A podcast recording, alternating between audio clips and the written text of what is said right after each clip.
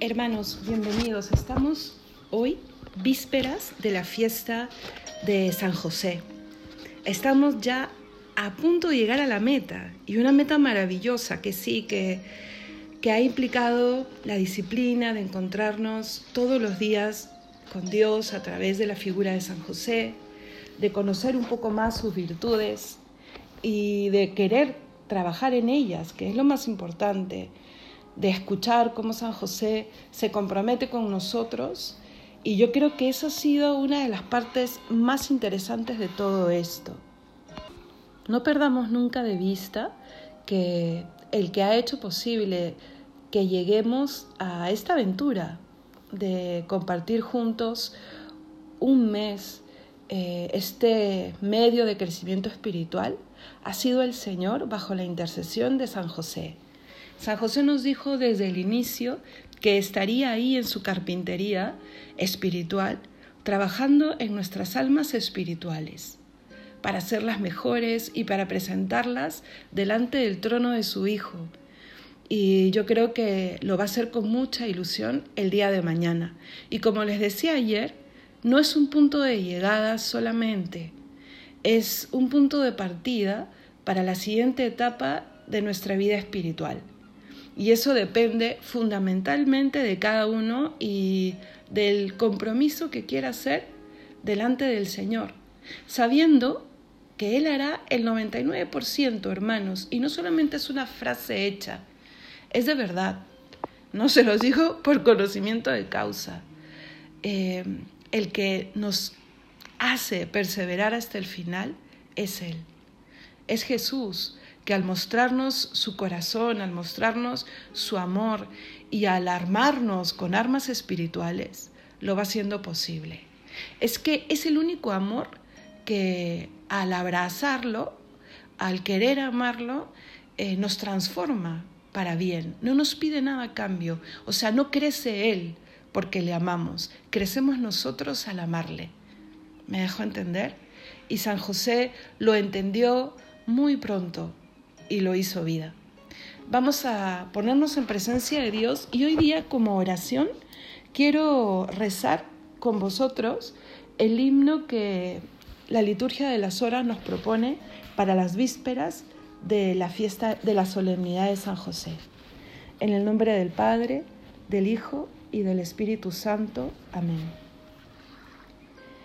Cante tu gloria, célica armonía tú que compartes con la siempre pura la misteriosa genealogía de la Escritura, esposo virgen de la Virgen Madre, en quien Dios mismo declinó su oficio, réplica humilde del Eterno Padre, Padre nutricio, último anillo de las profecías, oh patriarca de la nueva alianza, entre tus brazos se acunó el Mesías, nuestra esperanza Guarda a la iglesia de quien fue figura la Inmaculada y Maternal María.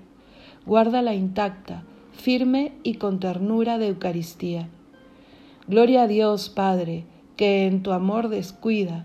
Gloria a Dios, Hijo, que te fue confiado. Gloria al Espíritu que alentó tu vida para el amado. Amén. En el nombre del Padre, del Hijo y del Espíritu Santo. Amén.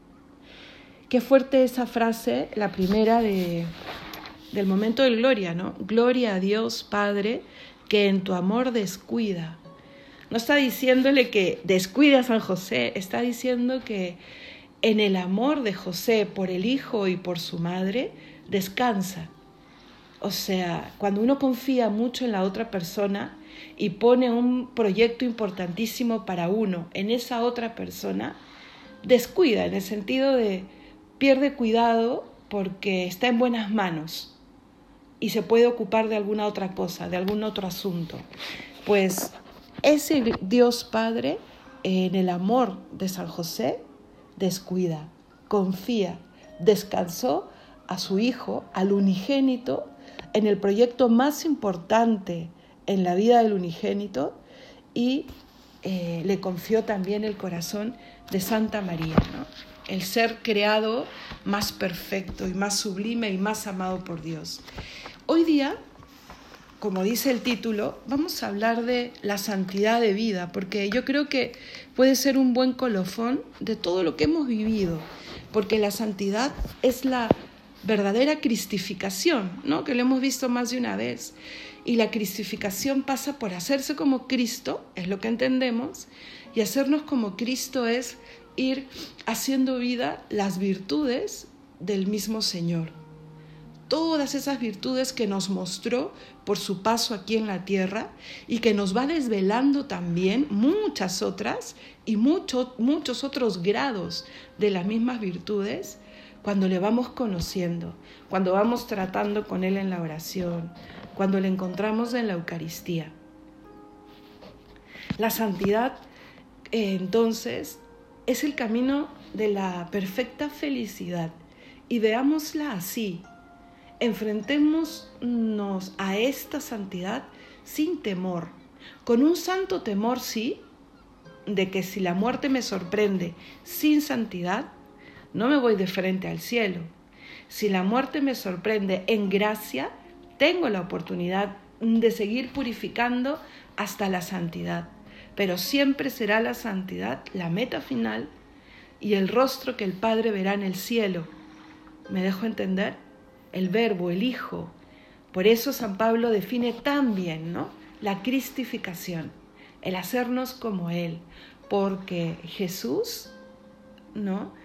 es imagen visible del Dios invisible. Como dice el mismo, el mismo San Pablo, ¿qué tales luces eh, ha tenido el, el, apóstol pues de los gentiles? ¿no? Su amor hizo que su naturaleza desplegara todas, todas sus capacidades. Y a eso estamos llamados también nosotros, ¿vale? Entonces queremos ser felices. Todas las decisiones que tomamos en nuestra vida van en la línea de querer alcanzar la felicidad, querer procurar aquello que para nosotros es el bien que nos alcanzará la felicidad. Entonces creamos en que Dios nos dice que nuestra verdadera felicidad está en alcanzar la vocación para la que hemos sido creados. Y esa vocación con Cristo muerto en la cruz y resucitado ha sido elevada al grado de hijos y el Hijo es el santo. Ergo, tenemos que ser santos. Sencillo. Y si Cristo eh, ha muerto en la cruz, eh, de ese costado traspasado en la cruz brotaron los sacramentos. Y los sacramentos han permitido que en nosotros inhabite la Santísima Trinidad. Es pues ese el, miedo, el medio principal para alcanzar esa santidad. Por eso les digo, Él nos ha provisto con todo para alcanzar esta meta. Creamos, ilusionémonos con esto y pongámonos en marcha. Sigue caminando, hermano, sigue caminando. Y si te caes una vez, te vuelves a levantar. Eh, no estás solo en esto. El Señor desde un principio eh, convocó a un grupo. Él hubiese podido hacerlo solo, pero desde un principio convocó a un grupo para formarlo y para legarle su misión y para enseñarnos que no estamos solos y que es importante ayudarnos unos a otros en este camino de santidad. Entonces, eh, acude, acude a la iglesia, acude a un centro de formación, eh, sigue, sigue conociendo la fe y saboreándola, ¿vale? Y en este saborearlo vas a ir enterándote de cosas maravillosas, como por ejemplo, el Señor, al hacernos cristianos, ¿no? En el momento en que hemos sido bautizados, hemos recibido, a mí me gusta decirlo así, ¿vale? Como una mochila espiritual que tenemos a la mano y que cargamos siempre para luchar, eh, sortear mm, las batallas de cada día y para poder recorrer el camino de la vida. Así como cuando tú vas, vas y, quieres hacer eh, una caminata, pones en tu mochila un poco de agua, eh, un bronceador o, un bloqueador, eh, tal vez algo para los mosquitos, en fin, vas poniendo algunas cosas que tú sabes que te van a ayudar a poder alcanzar la meta de esa caminata que te has propuesto. Pues el Señor ha hecho lo mismo con nosotros. Él ha dicho, yo soy el camino, sí. Ha dicho también que el camino es superior a nuestras fuerzas y por eso nos ha dado una maleta que eh, suplen y que además son como grandes golpes vitamínicos espirituales que nos dan las fuerzas suficientes para poder caminar y caminar bien.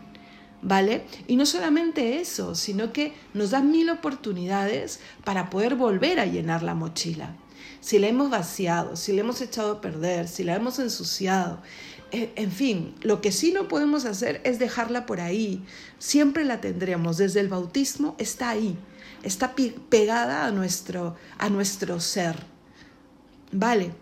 Entonces, esta mochila, yo te digo que tiene tres medios principales. Primero, la gracia porque por ahí empieza todo, ¿no? Esa gracia que inauguramos en el bautismo. Sin ella no tendremos mochila. Entonces, la gracia. Y luego, las virtudes y los dones, que son infusos, ¿ah? Virtudes y dones. Con estos tres medios podemos alcanzar la santidad.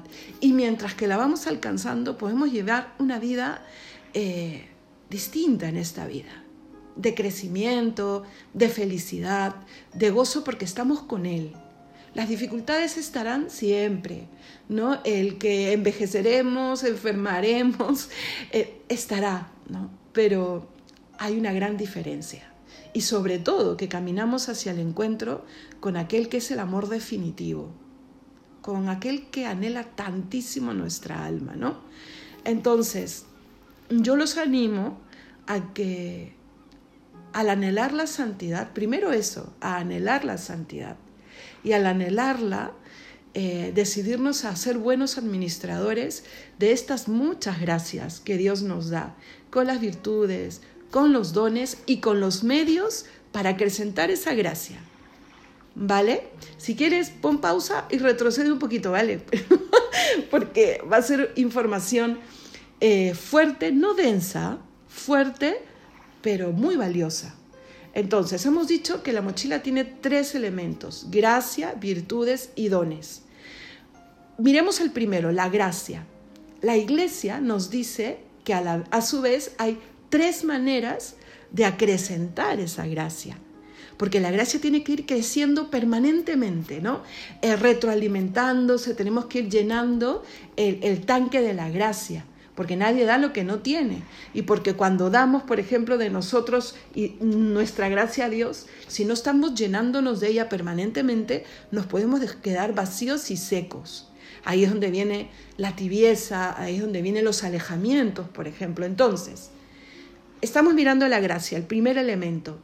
Apunta estos tres medios que tienes para acrecentar esa gracia y que están también ahí a, tus manos son los sacramentos, por supuesto, has recibido el bautismo y con el bautismo empiezas a ser hijo de Dios y recibes la mochila. Pues hay otros sacramentos, otros seis, que también puedes recibir, ¿no? Bueno, el orden sacerdotal, los que son llamados para el orden sacerdotal, ¿no? Hagamos un lado ese y quedan seis. Has recibido el bautismo y quedan cuatro, ¿vale? De esos cuatro, eh, hay uno que puedes recibir solamente una vez, la confirmación. Y mira que si no te has confirmado, hazlo, ¿vale? Es, es uno de los sacramentos que, así como el bautismo, te transforma porque pega a tu manera de ser una mochila de cristiano, pues lo mismo hace la confirmación, ¿ok? Pero no es el tema ahora el de los sacramentos. Entonces, ah, sacamos, saquemos también el de la confirmación, que tienes que recibirlo y lo recibes una sola vez. Y quedan entonces tres. ¿Cuáles son? La Eucaristía, la confesión y la unción de los enfermos. La unción de los enfermos se puede recibir tantas veces te sientas enfermo, ¿no? Y cuando ya eres anciano, eh, es más, todos los años si quieres. O sea, se puede recibir muchas veces. A veces se cree pues que esta manera de verla como la extrema unción, de que la tienes que recibir casi casi en artículos mortis. No, Tampoco tocaremos el tema en sí de la unción de los enfermos, pero te ayuda a llevar la enfermedad de otra manera.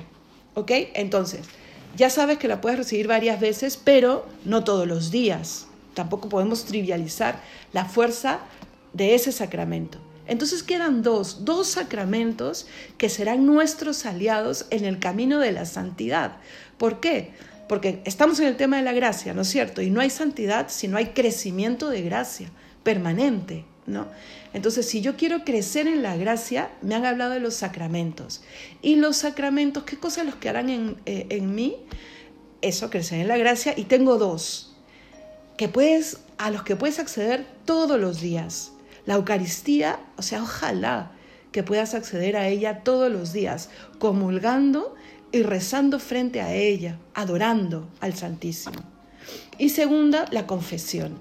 Entonces, estos dos sacramentos tienen que ser parte de tu vida, ¿ok? Que si pudieses apuntarlo en un cartelito ahí cuando abres tu, tu ropero, ¿no? Crece, conoce, acércate más y vive mejor estos dos sacramentos, ¿ok? El segundo medio para crecer en gracia es la oración, obvio, ¿no?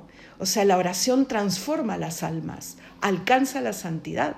Y ya hemos hablado de la oración y pronto tendremos un taller solo sobre la oración. Y tercero, las buenas obras, el vivir bien, el obrar bien. Cuando estás en gracia, aumenta la gracia, te da un mérito divino.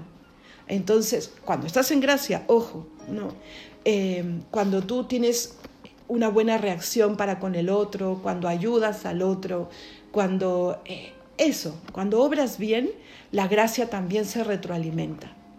Entonces ya sabemos, sacramentos, oración y buenas obras. Esto con respecto a la gracia. Punto aparte, virtudes y dones, que se sabe poco de esto. Y anímate a ser persona de virtud. Todo lo que hemos visto de San José, ¿ok? Pero las virtudes pueden ser de dos tipos, ¿no? Naturales o infusas. Siempre la virtud es un hábito, ¿no? Cuando tú repites y repites y repites un, eh, un buen hábito, una buena acción, una buena acción se convierte en un hábito, ¿no? Y un hábito es una virtud si es buena o un vicio si es malo. Y eso creo que lo podemos entender fácilmente, ¿ok? Entonces, así como hay virtudes naturales que embellecen nuestro intelecto, nuestra vida moral, ¿no? Qué, qué, bonito es cuando tú eres una persona leal o una persona que ha cultivado la virtud de la alegría, la natural, ¿no? O sea, moralmente sus obras están marcadas y embellecidas por estas virtudes naturales. Hay que trabajarlas. Eso es muy bueno, pero eso lo puede trabajar cualquiera, con o sin gracia. Por supuesto que con gracia eh, es mucho más fácil y mucho más perfecto, ¿vale? Pasemos ahora a las virtudes infusas. Como su nombre lo dice, vienen de Dios directamente. Y hay siete tipos, ¿vale? Siete virtudes, perdón. Y de ellas se desprenden muchísimas más. Las teologales, que son las virtudes que infunde Dios para yo crecer en mi relación con Dios. Y las cardinales, que también les infunde Dios para yo crecer en mi relación con el prójimo y conmigo mismo. Les prometo que pondré en la agenda tener un taller sobre las virtudes. Pero no dependan tampoco de, lo que vaya a salir de estos podcasts. Vayan al catecismo, busquen buenas fuentes, buenos libros y ya está todo escrito, todo dicho. Esa es la maravilla de nuestra fe. ¿Ok? Teologales y cardinales. Pero yo quiero que se queden con esto con que son infusas. El Espíritu Santo nos las ha puesto ahí en la mochila y por supuesto tienen que crecer y que ponerse en práctica. ¿Se pueden perder? Sí. ¿Se pueden quedar solo en semilla? Sí. Hay que renovarlas con la vía de gracia, con el conocimiento serio de cómo funcionan. Porque es que funcionan y tienen muchas derivadas. Es maravilloso, ¿no? De la esperanza, por ejemplo, se, se, deriva la fortaleza, ¿no? Porque la esperanza pues hace que yo experimente que todo lo puedo en aquel que me conforta. De la esperanza se, deriva, la alegría, ¿no? Y lo dice San Pablo, que la esperanza os tenga alegres, en fin, ¿no? Y así es más fácil trabajarlas también. Empiezo de, menor a mayor. De menor a mayor me refiero de pequeño a, hasta alcanzar toda la plenitud de la esperanza. Entonces voy empezando con las derivadas, por ejemplo. Bueno, no los quiero marear más de lo normal. Ustedes tienen a su favor que pueden apagar, digerir, decir, Señor, por favor, haz que se nos haga más fácil digerir a esta hermana. y con todo lo que puede decir en un solo audio, Dios mío, porque solo Dios es simple, ¿no? O por lo menos yo no, que Dios puede decir dos palabras y colmarnos completamente de sabiduría, de gozo y de amor. Pero bueno, hago mi mayor esfuerzo. bueno, entonces, son infusas, ¿vale?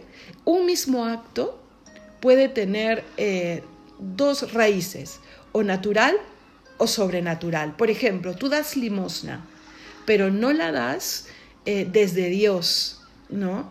Eh, desde la órbita de Dios, a partir de la gracia de Dios. Será un acto bueno, pero solo un acto bueno, ¿no? Te hace una persona, sí, bondadosa, generosa. Pero si tú lo das desde Dios, ¿no? Eh, será pues una virtud mm, propia de la misericordia, que mira a la misericordia de Cristo. Acuérdate que la virtud es sea, imitar a Cristo, ¿no? Imitar sus virtudes, las infusas. Entonces, con esto quédate. Las virtudes infusas, ¿qué cosa es lo que hacen? Iluminan nuestra razón con la luz de la fe, ¿vale? O sea, yo entiendo que dar limosna está bien, ¿no es cierto? Compartir con el otro está bien. ¿Qué va a ser la virtud infusa? iluminar eso con la fe. ¿Por qué está bien? Porque en el otro yo encuentro a Dios, porque nuestra dignidad se fundamenta en otra cosa, porque los valores materiales van y vienen y hay que compartirlos. ¿Me dejo entender? O sea, eh, ilumina nuestra razón con la fe. Y en eso hay que ir ejercitándonos, hermanos, porque no es magia. Y acuérdense que nuestra razón es muy imperfecta. Se va haciendo, pero a pocos y a regañadientes, perfecta. Pero es muy imperfecta. No les pasa, a mí me pasa todos los días. Hoy día me ha pasado más de una vez, pero tengo una en concreto delante de mis ojos y con la que llegaré a la hora santa, que es, Dios mío, estás hablando con Dios o cosas de Dios y terminas y te enfadas con Él, ¿no? Y yo le decía al Señor, ¿por qué el razonamiento así? ¿no? Si quiero amarte cada vez más y el tema iba por ahí, ¿por qué termino enfadándome? Porque no se hace como yo quiero, ¿no? Y no, pues, porque así somos, porque razonamos así, de manera pequeña todavía, achicada todavía, ¿no? Por muy bueno que te creas, ¿ah? Entonces, por eso hay que trabajar y trabajar y trabajar, no solo, por ejemplo, en las virtudes infusas, sino en todo el paquete completo y suplicar. ¿Cómo crezco yo en la virtud? Pues suplícale a Dios, mm, ten vida de gracia y trabaja lo humano. Ten también la virtud natural que te ayude con el trampolín a manejar, a manejar mejor la misma virtud natural incluso, pero de manera sobrenatural. ¿Ok? Porque acuérdate, cuando hablamos de sobrenatural, hablamos de vida divina. Entonces, una virtud infusa nos está dando un poder divino. ¿Ok? Vamos a los dones. Y con esto termino. ¿Por qué quiero terminar con los dones? Porque quiero que sea la idea que más se les quede, porque pocos se hablan de los dones del Espíritu Santo o pocos sabemos. Tanto como las virtudes, los dones también son infusos. También nos abren al modo divino. ¿Ok? Pero ¿qué cosa lo diferencia de las virtudes? Hay una diferencia, ¿no? Eh, aunque cuando estamos sobrando las virtudes, gracias a Dios, hay gracias actuales que nos hacen por momentos sobrar, como si ya tuviese la virtud completa, no la tengo, como les decía, o sea, todavía mi razón es imperfecta. Entonces todavía eso que Dios me infunde de vida divina se convierte, se hace en modo humano. ¿Me dejo entender? Viene una gracia divina en esa virtud pero se obra a modo humano. Por eso sigue siendo todavía imperfecto. Nos va haciendo más bellos espiritualmente, integralmente como personas, pero todavía a modo humano. ¿Qué? Entonces Dios dice, o sea, tú sigue creciendo y, y no solo eso, puedes obrar como yo, pensar como yo, amar como yo, también en esta vida. ¿no? Va y viene, sí, porque estamos en esta vida, pero tanto nos quiere Dios y tanto poder nos da, hermanos, y eso es lo que quiero que te quede claro. La santidad es posible porque Dios nos ha armado completamente, con más de lo que necesitamos, ¿vale? Mira lo que son los dones. Mira, los dones eh, lo que hacen no solo es iluminar la razón con la luz de la fe, que era la virtud, ¿no? La fe que ilumina nuestra razón, sino que además de eso nos permite obrar a modo de Dios. ¿Te imaginas? Ilumina nuestra voluntad. Así como en el, en el móvil, en el celular dice modo restringido, ¿no? Modo avión, pues lo mismo, ¿no? El Señor es como si con los dones moviese un botoncito y dice, pues a modo divino. Recibe estos siete dones que te permitirán, con la gracia del Espíritu Santo, obrar según esos siete dones a modo divino. Me dejo entender, permiten a la gracia que llega, ¿no? Al, al poder del Espíritu Santo que llega, oxigenarse como que a pleno pulmón, por decirlo de alguna manera, toda la gracia, desplegar todo el poder de la gracia. Entonces, si tú juntas, hermano, el que estás en gracia, el que trabajas la virtud infusa, la pides, la suplicas, la administras bien y además tienes los dones, los administras bien, eres consciente de que los tienes, los entiendes mejor y los pones en práctica, ¿cómo no alcanzar la santidad? Así se entiende los grandes héroes del cristianismo, que son los santos. Así se puede comprender cómo alguien pudo llegar al martirio o cómo alguien vivió el martirio de la vida diaria con una, vida de santidad eh, que implicó pues una vida larga o de largo sufrimiento o cómo la Madre Teresa de Calcuta pudo amar de esa manera y seguramente ella experimentaba que no era una heroína, porque claro, ¿quién le estaba permitiendo obrar a modo Dios? ¿Quién estaba iluminando no solo su razón, sino también su voluntad? Y ojo, no desmerezco la parte humana. Siempre tendremos nosotros que disponer nuestra naturaleza, porque sin nuestra libertad el Espíritu Santo no puede poner a obrar la mochila espiritual. La libertad es la condición sine qua non para que obre la gracia en mi vida, ¿vale? Entonces, está ahí y esa es la diferencia de los dones. Vale, entonces dejemos que el Espíritu Santo imprima en nosotros las virtudes y los dones. Vamos a suplicárselo juntos. Y mira que San José cuánto sabe de esto, que lo sabe y que lo sabe. Vivía con la llena de gracia y educó al que es la fuente de toda gracia. Quiero eh, uy, pensé ahora que he visto cuánto, cuánto se ha movido el reloj, pensé que había batido el récord de ayer, porque es un montón de, ideas, pero mira, como te digo, si quieres luego vuelve a escucharlo, y, pero lo único que yo quiero es que te enamores de la vocación a la santidad, que dejes que atraviese en tu alma, también en la tuya, el dardo de la santidad, como decía nuestro fundador, que entra que ilumina y que se queda, se quiere quedar, ¿no? Y anhela a Dios, anhélale con todo tu corazón. El Señor no te abandona.